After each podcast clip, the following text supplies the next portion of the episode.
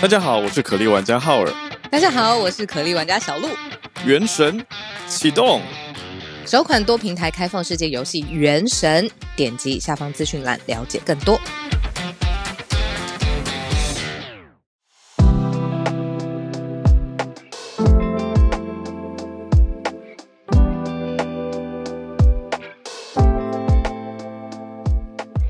小鹿早安，大家早安。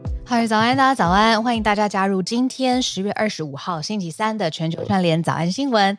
大家早，早安！我们今天的社群算蛮特别的耶，我觉得。哎，这一题世代跨世代，嗯，我很有兴趣，很有感，而且也可以问问看大家是不是真的，就是比较年轻的族群朋友们哈，是不是真的会有这样子的行为？这样、嗯。对啊。我们看到的是说 Z 世代啊，我们讲过很多次的 Gen Z 这个词，嗯、就是现在大概大学生吧，大概大学生 对。不一定，如果你觉得你心态上是 Gen Z，那你也可以，就是 我是概念上的 Gen Z 都可以。的确，的确，Generation 常常是自认的，但就是有一个自我认同的分类嘛。嗯，好，总之呢，年轻一辈族群，我觉得大概大学生到二十几岁左右啦，就是会被归在 Gen Z。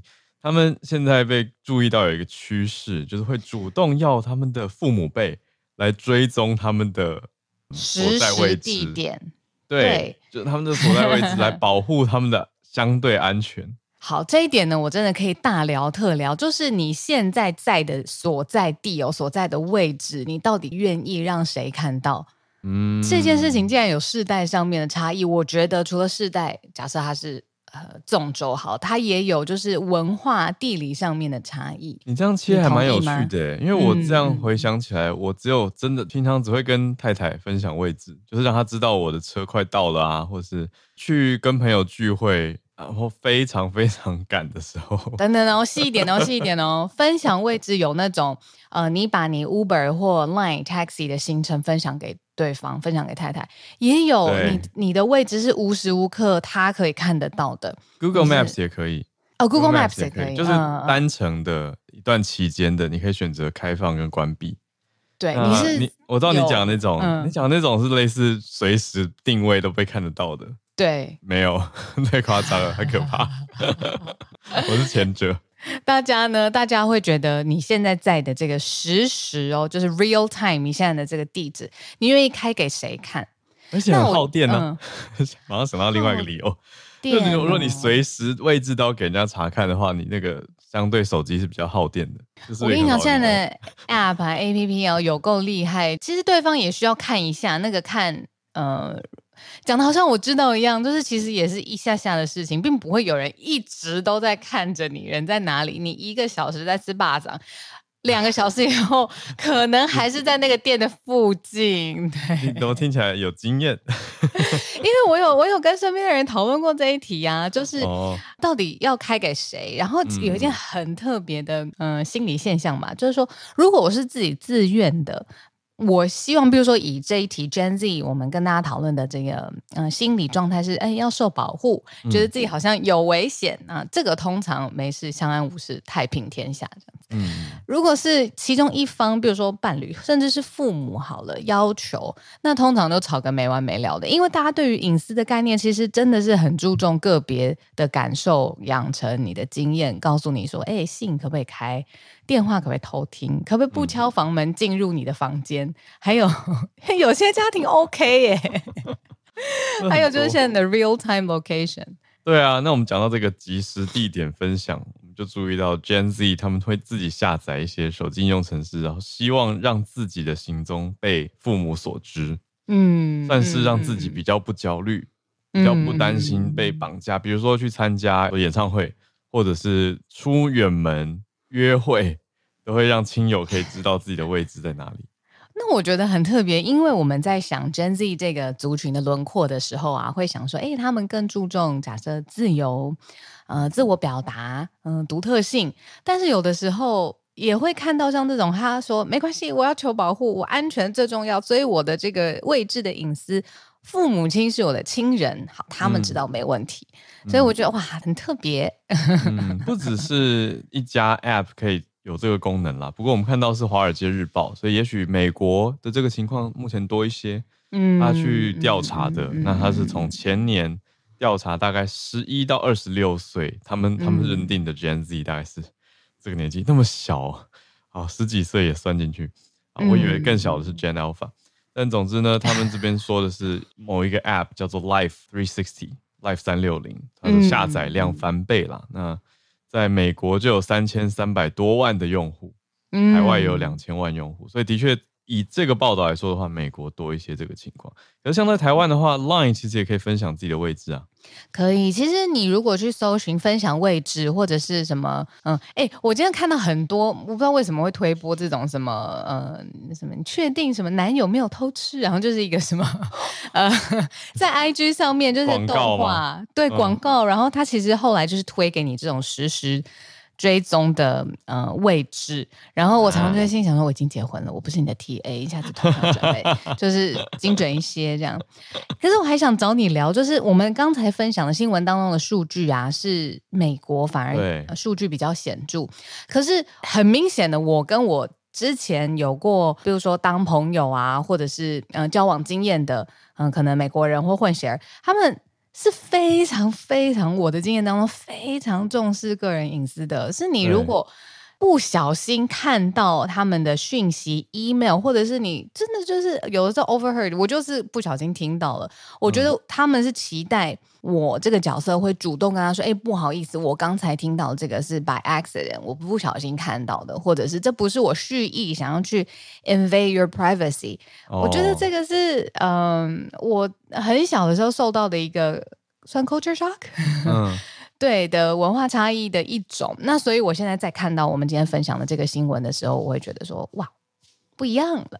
对啊，我也觉得。嗯、可是我觉得背后其实是一个小悲伤的原因，嗯、就是现在青年世代，我们讲 Gen Z 好了，嗯，他相对比较担忧自己的安全。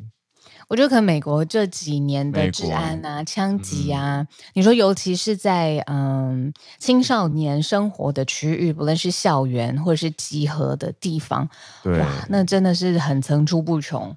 对啊，有一些不好的事情啦，所以相对这个青年世代也比较担心、焦虑一些，才会有这样子的概念，嗯、就就是一定看到同才或者是新闻有在讲自己这个年纪的小孩。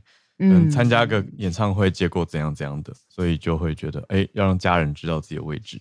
嗯，可是聊天室也有朋友分享，就是说自己的小孩，你看在台湾哦，他也算十九岁、十二岁，位置随时随地开放给父母。我我觉得我现在的感觉有点综合性、嗯、综合性的调整。嗯、我觉得呢，每个家跟每一对伴侣、每一对父母跟小孩之间的 style 都是可以自己定义的。其实谈完。好，双方舒服，各方舒服，觉得这样子安全就够，没有必要一定要就是，哎、欸，我是怎样怎样，所以我我的位置一定要开给爸爸妈妈，或者是我是美美国教育的，我我不不不，我绝对不可以要把隐私开放给别人，没有这种固定僵化的规则。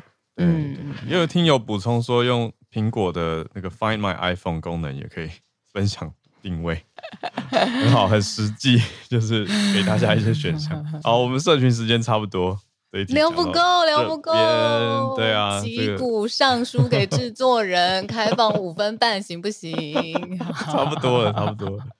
好，我们准备来盘点题目。等一下八点半也是有 SMC 早科学。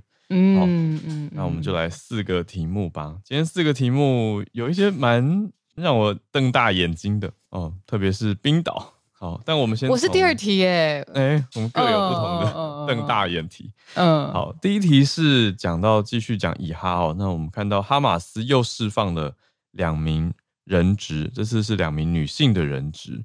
嗯，被调查出来说是以色列有八十几岁的妇人被哈马斯俘虏了两个礼拜，终于放了出来。他还说他去了一趟地狱，所以可以听到到底。遭掳的这个期间是什么样的情况？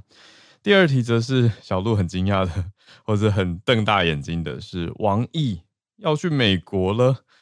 嗯，就是中国外交部回国部长王毅啊，要去美国。对啊，你之前秦刚不见嘛？那美国的媒体就说北京这是一种魅力攻势。我想说，这个是《华尔街日报》想要取一个创意的标题吗？北京魅力，嗯、对啊，嗯，嗯，那接下来会不会习近平要去美国？这是不是一个前哨战？我们来看第三题，我很惊讶的是，冰岛竟然在发起女性大罢工，连总理也是女性嘛，都加入了、嗯、来抗议男女薪资不平等。那最后一题则是一个研究，在讲全球如果走一个征富豪的税、富人税的路线的话呢，哦、每年可以进账八兆元这么的多。好，那我们就从哈马斯的更新跟大家开始。好，我们之前的早安新闻其实有梳理到，就是因为以色列要全力围困哈加萨走廊，嗯、所以呢，在里面不仅是电力、食物、物资哦，医疗资源完全没有办法进入，所以我们才说，呃，国际社会其实要求要有人道的救援，所以从埃及一个在西南方的这个走廊开了一个小关卡。哦，从埃及，因为埃及跟呃加萨走廊接壤嘛，所以在里面有二十、嗯，在这个小关卡当中有这个二十辆的卡车物资进入了。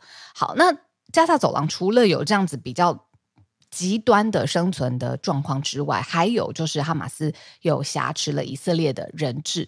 那待会可以跟大家分享，就是这几天哦，冲突爆发来这几天，人质被放出来的时候，会用一个。形容词说，好像自己在地狱一般的生活，待会可以跟大家分享一下。嗯、那现在看到陆陆续续释放的哈马斯的释放的人质当中呢，有几位他们的首先自己的健康条件就是好像有点快哎撑不住了，不行，真的是需要医疗的救援。那又是女性，那所以这个节骨眼上面，我不论是是不是释出一个善意的讯息，或者是真的是站在人道的立场，就希望哦这些人真的是 free up。那的确是有人质从哈马斯的手上被释放了出来。嗯。那这些人出来之后呢，当然也会在回忆，或者是跟媒体转述被挟持当成人质的这一段时间，他们过着怎么样的生活？哇，那这一段就真的看了会让人很触目惊心。对，我们看到画面上被释放的人质是两个看起来穿着居家服的老太太，我们就讲画面上。那其中一位呢，他就出现在媒体前面，他八十多岁。他就说自己现在回顾到两个礼拜前，大概七号的时候，就遇到了武装分子毒打之后呢，就被挟持了。嗯，那他就说去了一趟地狱，而且他坐在轮椅上面跟大家描述，坐在医院外面在描述这件事情。他就说被掳的时候，他是被放到一台摩托车上面，从自己住的农场被带去加萨附近。嗯，他就是被放在摩托车上面，然后头朝一边，身体朝另外一边。等于是侧着在的，那路上几个人人还一直打他，那就说虽然没有打断他肋骨，可是很痛，嗯，所以就是受到虐待的情况被挟持绑走的。那为什么一开始这则新闻要开始从呃埃及这个呃跟加沙走廊接壤的这个小关卡开始讲起呢？那是因为除了从埃及有运送物资进入加沙走廊以外，埃及跟卡达现在是在中东国家当中非常努力跟呃哈马斯来斡旋交涉的。那这个释放人质也可以视为这是一个回应埃及跟卡达的努力或是期待所做的一件事情。但是呢，呃，成功的释放了之后，国际社会上面有一些组织跳出来说：“哎，这个是他们自己的。”嗯，努力吧，像是红十字会国际委员会，他们就在这个 X，就是之前 Twitter 上面有发文，就说是我们促成呃两名人质获问呃获释，要把 two more 对 two more 总共四名，没错，嗯，呃要把他们带出加萨，所以在讲的事情是第三跟第四名的人质，对，对嗯嗯嗯嗯，两百多位当中现在放出总共四位，前两位是美国人，嗯、那后两位。据报道消息说是以色列。那从我们刚刚讲的补充消息来说，他说去了一趟地狱的这位，嗯，他是以色列的，呃，八十多岁的太太。没错。那他从他的口中有呃，算是探知现在人质的状况吧。他说大多数的人还活着。那其实因为也不会知道人质被挟持的时候，呃，状况是如何，所以如果真的有被释放出来，他们能够搜集回忆或者是愿意透露的讯息，就蛮重要的。嗯、那从中当中也拼凑出有用的线索。是，嗯，这是我们第一题的更新。以哈冲突仍在持续当中。好，那来到第二题吧，完全不一样的题目了。中美。好，中美，我这个也想。揪着浩尔老师聊一下，就是呢，我一直很喜欢一个词叫做 oxymoron，它的意思呢、哦、就是两个完全相反的字。矛盾修辞法，矛盾修辞法，没错。我看到北京魅力的时候呢，就是脑袋当中直接想到这个 oxymoron。oxymoron 是什么呢？英文当中常常会有两个完全相反的字，但是它会合在一起变成一个我们常常会用的，像是什么？呃、uh,，awfully good，哇，或者是不是我的 only choices，、嗯、对不对？嗯、或者是呃、uh,，living dead 这种两个完全相反的东西，哇，合在一起变成一个字。嗯，北京魅力，北京魅力，嗯，一个是正面词汇，一个是让人觉得联想起来有点负面的词汇吗？怎么会放在一起呢？好，那这个是蛮特别的啦。美国的媒体嘛，他自己封的说，北京魅力呢要开始发挥攻势了。嗯，那更让我睁大眼睛的是，习近平跟拜登很可能要见面了。下个月 APEC 峰会，不可思议。因为大家如果追这几天我们或者几个月的早安新闻，好，中美的这个不论是在哦军事哦，或者是你知道科技，然后网络，然后人才、半导体、贸易啊、哦、各方面说。这样子的对峙白热化之后，国际的峰会上面是只要拜登在，习近平就不会在了。基本上面可以用这个大数法则，嗯、就是两方大巨头。而且我们讲的是实体实体见面，因为之前他们有用视讯的方式会谈。对，在疫情之后嘛，嗯、对。对但是最近有乌尔以后，哇，这个看到两人同台，呃，机会其实机会非常非常少。嗯，下个月有可能。没错，但这个就是让我睁大眼睛的地方。嗯，那。关于北京的魅力公式到底是怎么一回事呢？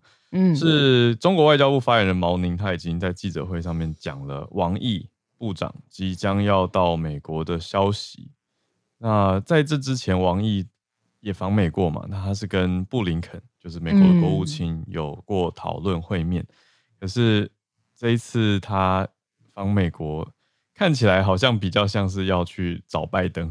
嗯，看起来比较像，嗯、对啊。对哇，那你看，要发挥北京的魅力，他们从很多的地方下手嘛，不同的面向会有一组，这样子算是一个呃 P，中国叫什么？一个阵列，一个就是他会已经把这件事情用策略化的方式包装好，而且要出击了一个阵队。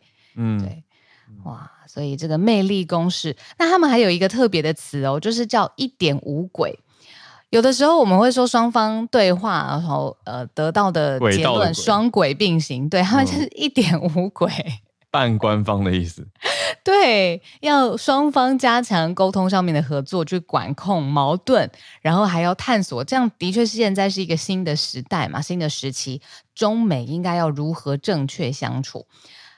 那所以这是官方还是半官方呢？感觉呃有一点介于中间。那他们的字眼就是一点五轨的对话，好奇特的一个新词，还是没有很理解一点五轨。对啊，那是怎样？原先是双轨，对，本来是双轨的意思吗？双轨对话是平行的轨道的意思吗？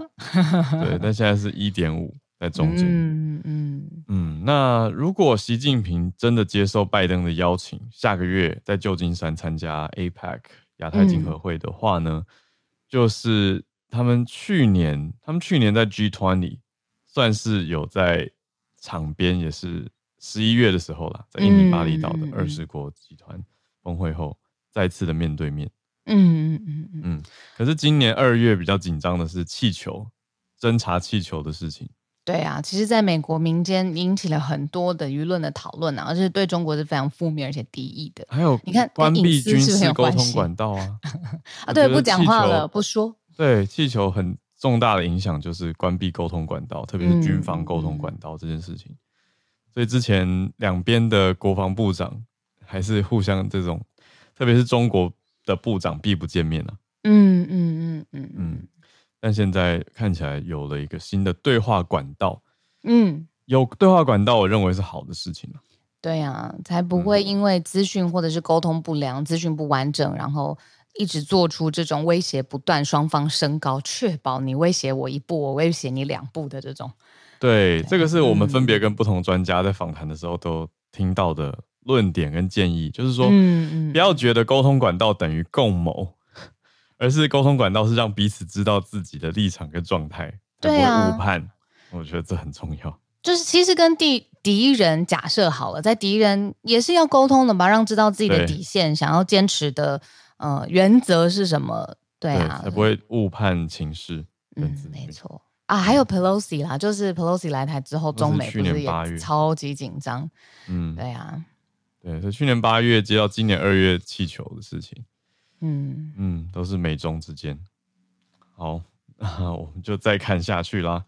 一转眼下个礼拜就十一月啦，哦，可是 APEC 还没那么快啦，可是也不远了。我们来到我不想听到你刚才说的 十一月今年要过爆了。对啊，你跟我说我们 好，我现在把那个全新的重心都放在那个十二月会跟大家见面吃饭这个上面，让我觉得我今年没有就是 然后什么事都没做。对啊，时间过太快了，不会啊，马上就要讲到你今年有去有去冰岛，可是我们关注到这是冰岛比较嗯经济的题目，这个我觉得很特殊啊。因为呃，冰岛其实经济过我我记不记得我有一个录音是讲说，哎，冰冰岛曾经破产过，有啊，然后他花了十年的这个时间，然后从一个原先破产的国家，真的蛮厉害的，包括地热啊、能源啊或观光旅游啊各个产业，哎，现在回到差不多的状态，哎，现在不一样了，嗯、又发生什么事情？对，那破产回来是一回事，可是现在看到的是大家都有赚钱，可是男女薪资不平等。对，这个你应该，我觉得对旅游者来说可能不会很明显的有感觉。可是因为我有呃去拜访在当地生活的。呃，嫁过去的台湾人，他就有跟我说，嗯、其实，在日常生活还有文化里头，男女的性别呃同等对待跟意识其实是很强的。对啊，可以从嗯、呃、他们的，比如说女总理，或者是公开出柜，或者是各种就是对性别上面平等的讨论。雷克雅维克的冰岛大游行，对不对？嗯、还有 LGBTQ plus 的大游行，呃，性别是一件重要而且会被注意到的事情，这是冰岛文化的一部分。嗯，这次是什么事情呢？是十月二十四号的时候，冰岛所有的女生哦，包括移民女生，嗯、不管有没有领薪水的，都被鼓励要停止工作一整天，来彰显他们对社会贡献的重要性。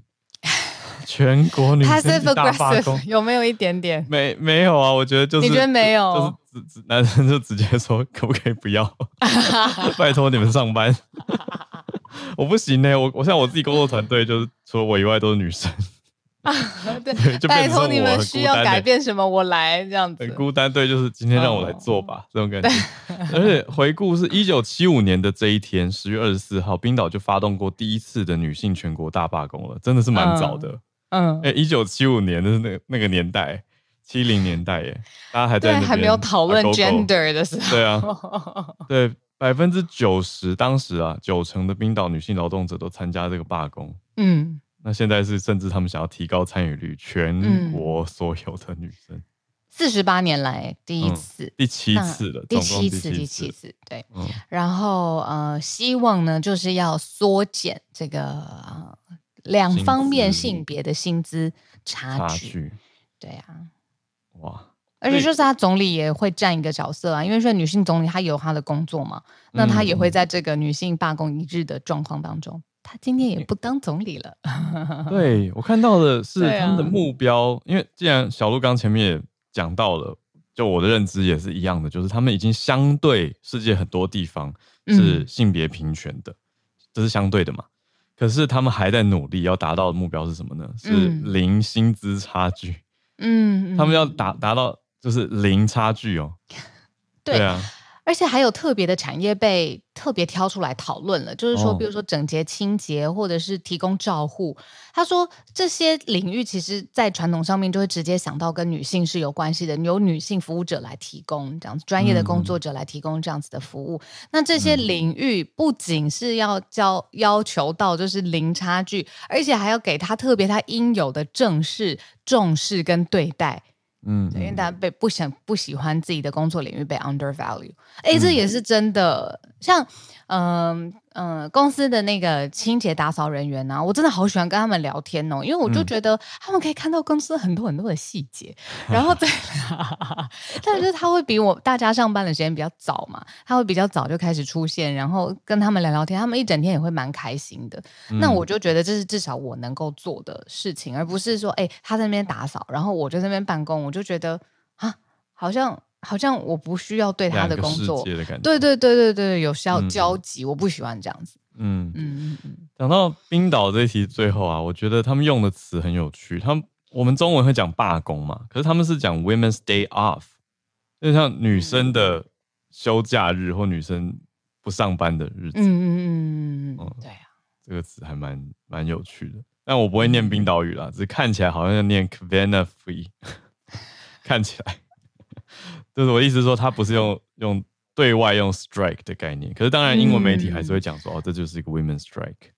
strike 就有一点点强烈，对于刚才的那个字相对来说。嗯、那最后再补充一点点，就是同时他们当然主要的是薪资差距的目标，另外一个就是以性别为基础的暴力事件，就是可能。不论是男性或是女性哦，就是他占有优势，不论是情感上面的优势、体能上面的优势，以这个优势去为出发点的暴力事件，也希望透过这样子为终止。嗯嗯，所以这是看到冰岛，他从一九七五到现在已经第七次举办这种，选在这一天十月二十四号来表达他们的重视。那我们来到今天最后一题，今天第四题的盘点题是这个。研究来自欧盟税务观察的分享，也讲到了路透社的报道，就在说巴黎经济学院他们成立的这个欧盟税务观察，就是 EU Tax Observatory，就讲说，如果征这个富豪税的话，而且是针对亿万富豪哦，真的是超级有钱人来课最低的税负的话，就可以全球每年增加两千五百亿美元的税收，大概是新台币八兆。哇，好，因为呢，他们去看了这个逃税报告啊，去看，呃，他说，其实亿万富豪的个人的税金呢，是远低于其他收入比他们少很多的纳税人。为什么呢？因为他们有更多的方法，强大的会计师，强大会计师人脉、基金会，好像各式各样我们说的工具。好了，嗯、财务的专员会跟他们推荐，让他们怎么避税。我跟你讲，像。像我这种就是绝对是中产阶级冤大头，就是我一来我没有时间，然后再来我没有就是强大的会计师们，因为我的会计师非常的 遵守规矩，也不会主动推荐可以怎么样避税，然后我又比如说太忙，为了工作，我也不会去寻找主动寻找什么避税的呃呃工具或方法好了，嗯，但是超级富豪不是这个样子的，超级的富豪。他每天想怎么让钱再生钱，那他既然有大把的时间，那来看看怎么避税好。我是有很多的，所以在避税的报告里头就发现这一群人他们的税真的没有缴到符合他们的收入啦。那其实要不要开征富豪税，在各国来说都会是一个非常敏感的东西，因为你看一个政党或上位的。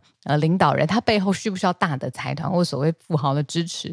坦白说，需要的。那上任之后要不要回头对于这些肥猫们，然后大企业啊、嗯嗯、金主啊、亿万富豪们啊，在课税？这个真的是要小心谨慎拿捏。嗯，有趣的是，他们观察到说，美国的亿万富豪个人税缴出来真的很少，占他们的比例，收入比例非常少。可是比起来，法国明明就是高税率，相对。税率比美国高的国家，亿万富豪他们缴的税更低，所以他们更会躲，可以这样子说啦。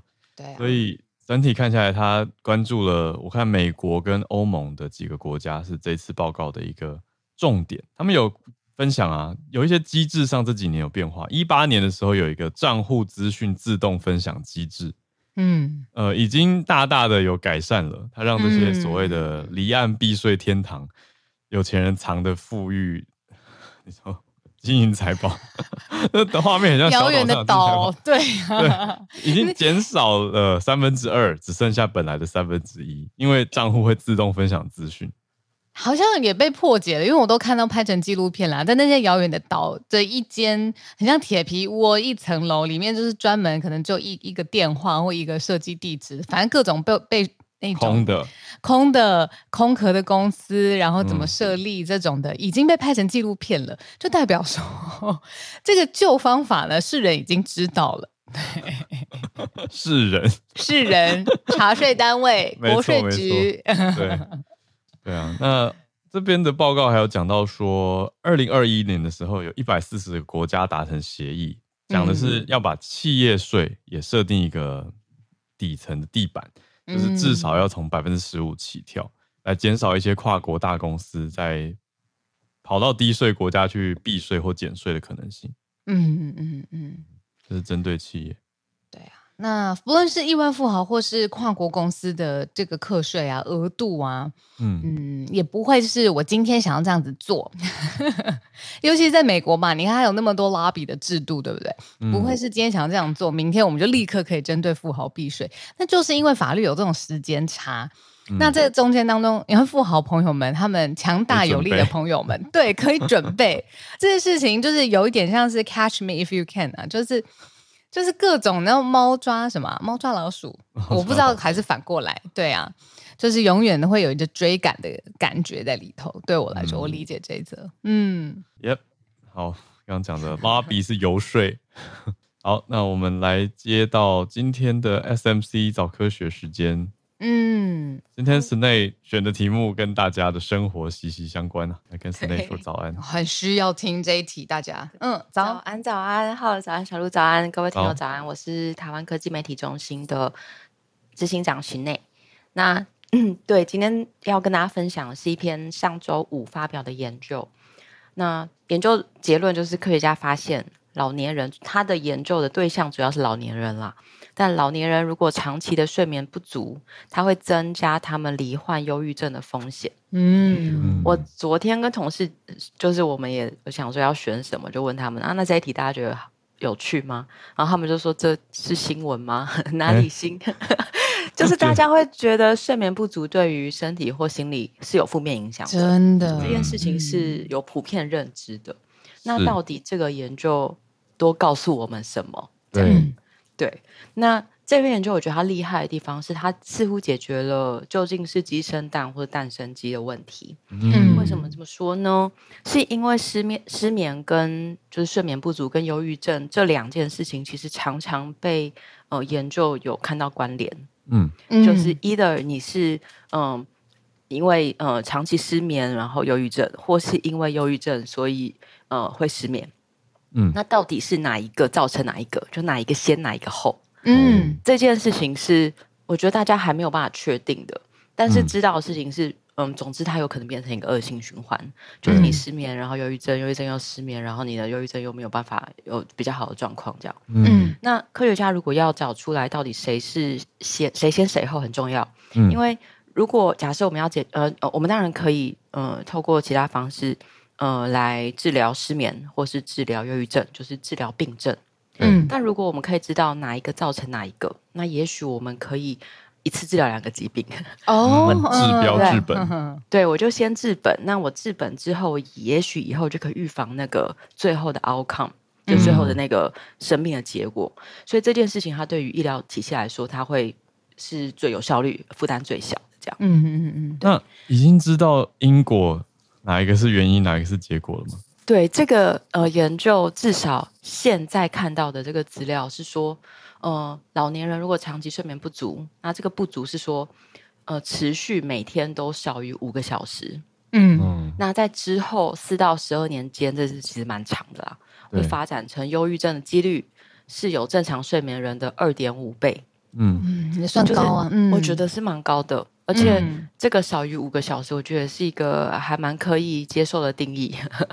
对，嗯、那反过来他就问：好，那如果今天是原本就有忧郁倾向、忧郁症的人，嗯、那他会不会呃在过多年后就发展出睡眠问题，或是他有睡眠问题？然后这个研究发现不会，欸、就是对，就是他这个反向不成立。也就是他只看到了一个单向的方向性，嗯、就是如果长期的睡眠不足，睡眠不足导致，嗯嗯对，那他发展出忧郁症的呃几率变高，几率是二点五倍，其实我觉得蛮高的。嗯、那他们研究用的是英国一个很大很大的基因资料库，叫做 ELSA。嗯，Elsa，对，Elsa，就那个 Elsa，就是 English Longitudinal Study of Aging，就是在讲老老人的长期的资料库，这样，但主要是在英国。那这个研究，我觉得另外一个可以注意的地方是，其实他找了非常多人，就是他这里面有都是五十岁以上，平均六十五岁，但是有七千多人的资料。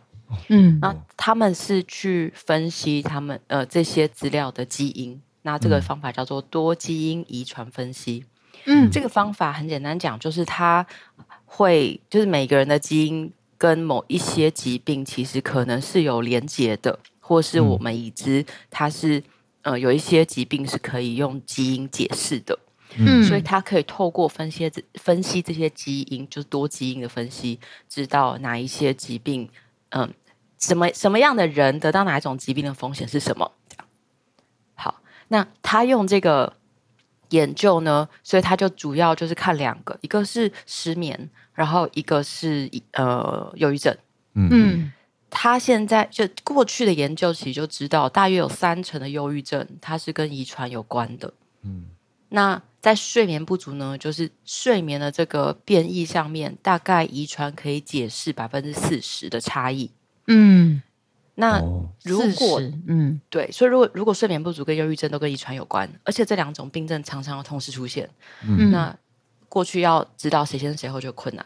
所以这个研究厉害的地方，他就是先他就发现了，通常是睡眠不足先出现，长期、嗯、如果长期的就有忧郁症的，呃，几呃罹患忧郁症几率变高，嗯，反过来不成立这样。嗯、那我觉得我在看这个研究的时候，我也会问。那他有没有把这个呃教育程度控制进去啊，或者是有没有把呃社会经济地位控制进去啊？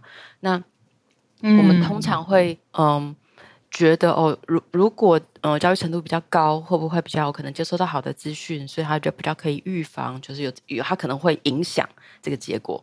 嗯、但这个研究者他有把这些东西都考虑进去了，即使他把这些，例如什么抽烟喝酒这些，他都考虑进去之后。他还是看到了这个方向性哦，所以呃，至少在这个研究上，睡眠不足它会增加嗯、呃、之后罹患忧郁症风险的这个是蛮确定的这样，嗯，而且他我觉得有趣的是，他还发现如果长期睡眠时间都超过九个小时，睡太久，其实其实也会增加之后罹患忧郁症的风险，嗯，就是他的那个风险是一点五倍，哇，这个我不知道哎、欸，之前。嗯。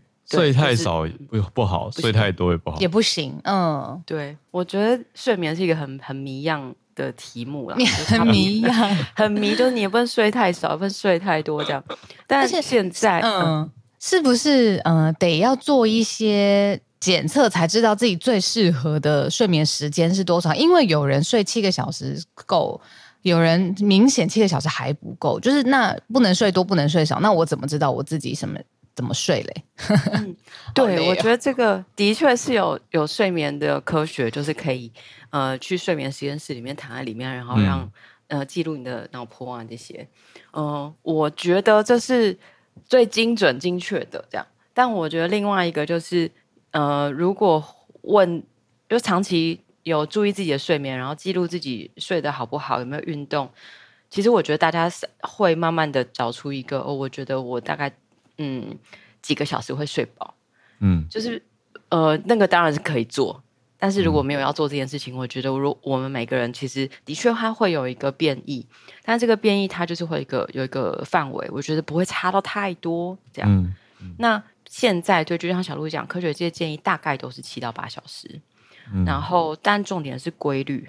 就不是说啊，有几天我睡很少很少，然后过几天我睡很多很多，然后平均下来有七小时这样，嗯，就不是这个概念，不行的，不是跟睡眠算数学，对对对。之前做了一个专题，有一位睡眠专门，我记得我记得，对，也是也是有分享类似的结论，嗯，对，就是要规律，对，那呃睡眠。大家会想的都是要修复肌肉、修复细胞，但是像睡眠对大脑来说很非常重要。其实大嗯、呃、睡得好，或是有好好睡觉，它其实可以帮助情绪的调节。这样，嗯，那我觉得睡眠最迷一样的地方就是越有压力，你越想要睡好，你有可能就会越睡不好。这样，对啊，对，所以这件事情我觉得它是呃，也许可以回去听，就是之前那一集这样，然后睡眠专辑。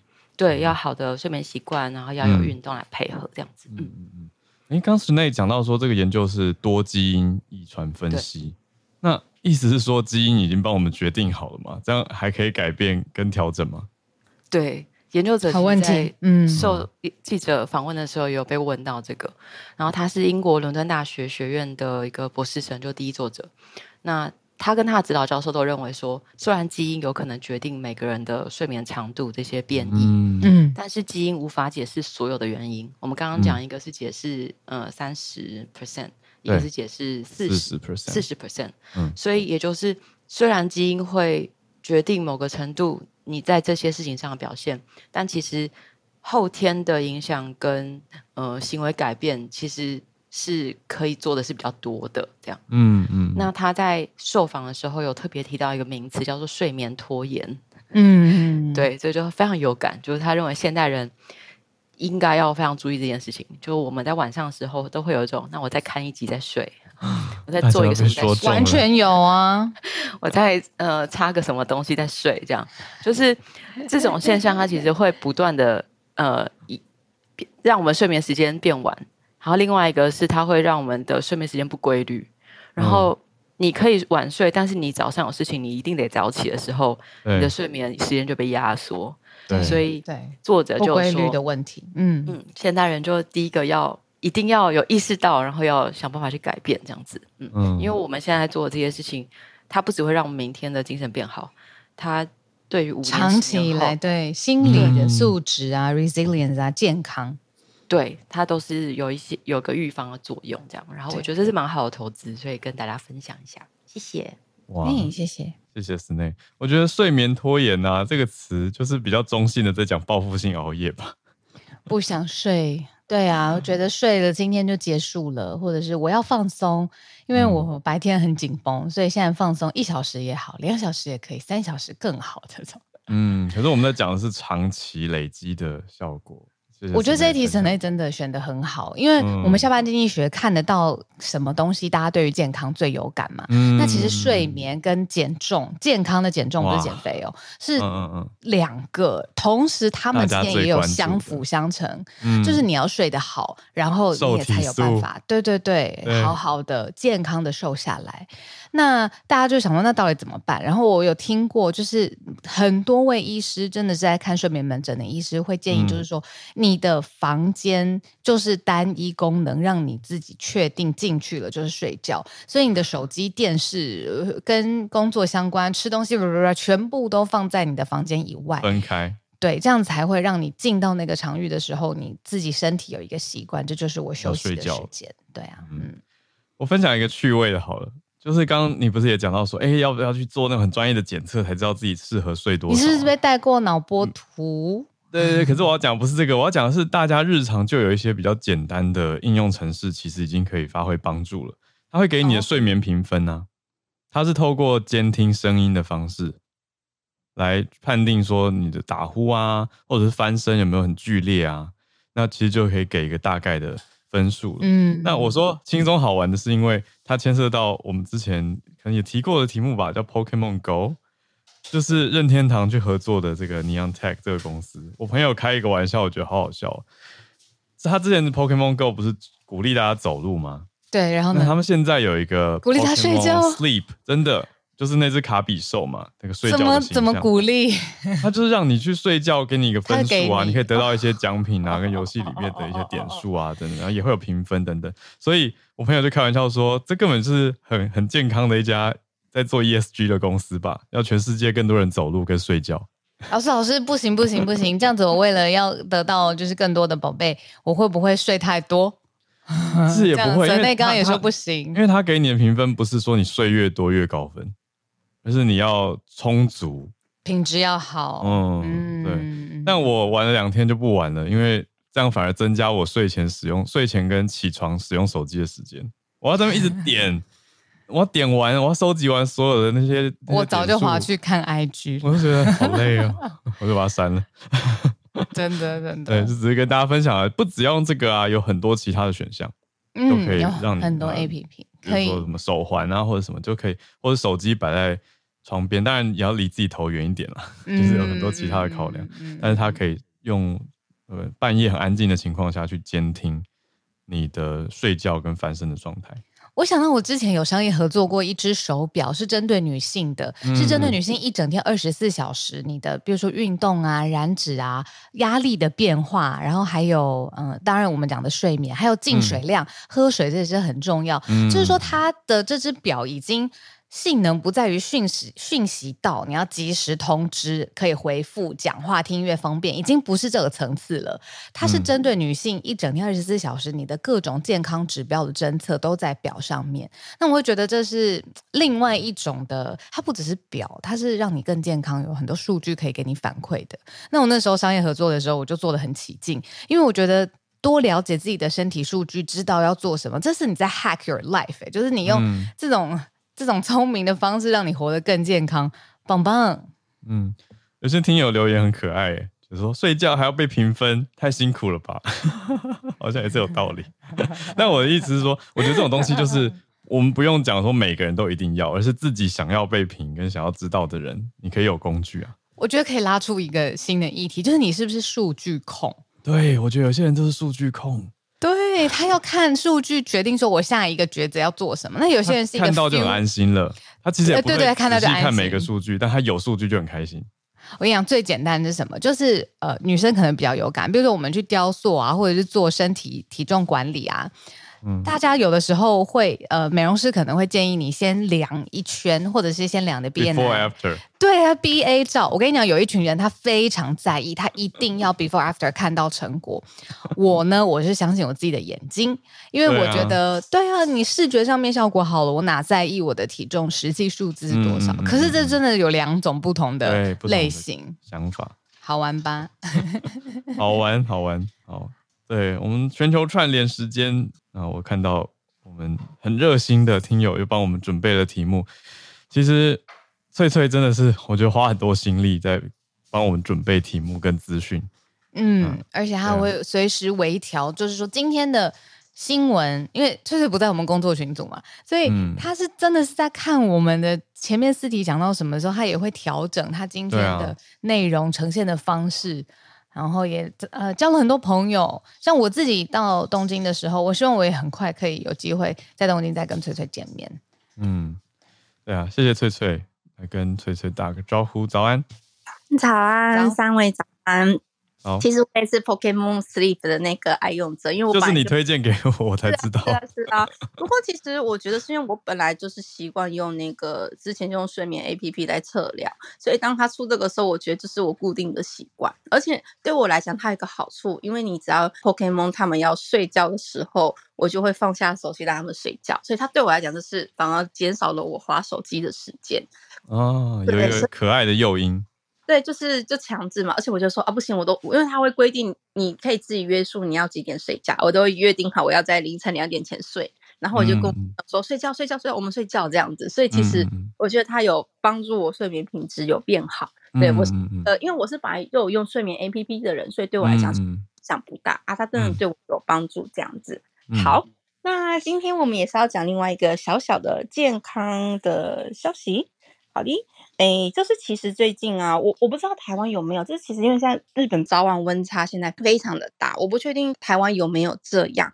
可是，在日本跟台湾最大的差别是，日本是偏向干冷，所以越冷的时候是越能感受到那种非常干燥的感觉，是到你可能在早上起床时候会觉得喉咙很干的那个程度。像这样子的早晚温差，再加上干燥的情况，是很容易让人家觉得呼吸的部分会非常的不适，甚至是早上起床的时候呢，有些人他会。觉得你在鼻子的深处有感觉到什么黏黏的东西堵在你的鼻子里面，那其实，在这种季节交替的时候呢，这种不适感是越来越容易出现的。尤其是今年的情况，其实是特别严重的。所以今年因为这种所谓早晚温差而去就医的人，就是去看门诊的，其实也是变多的。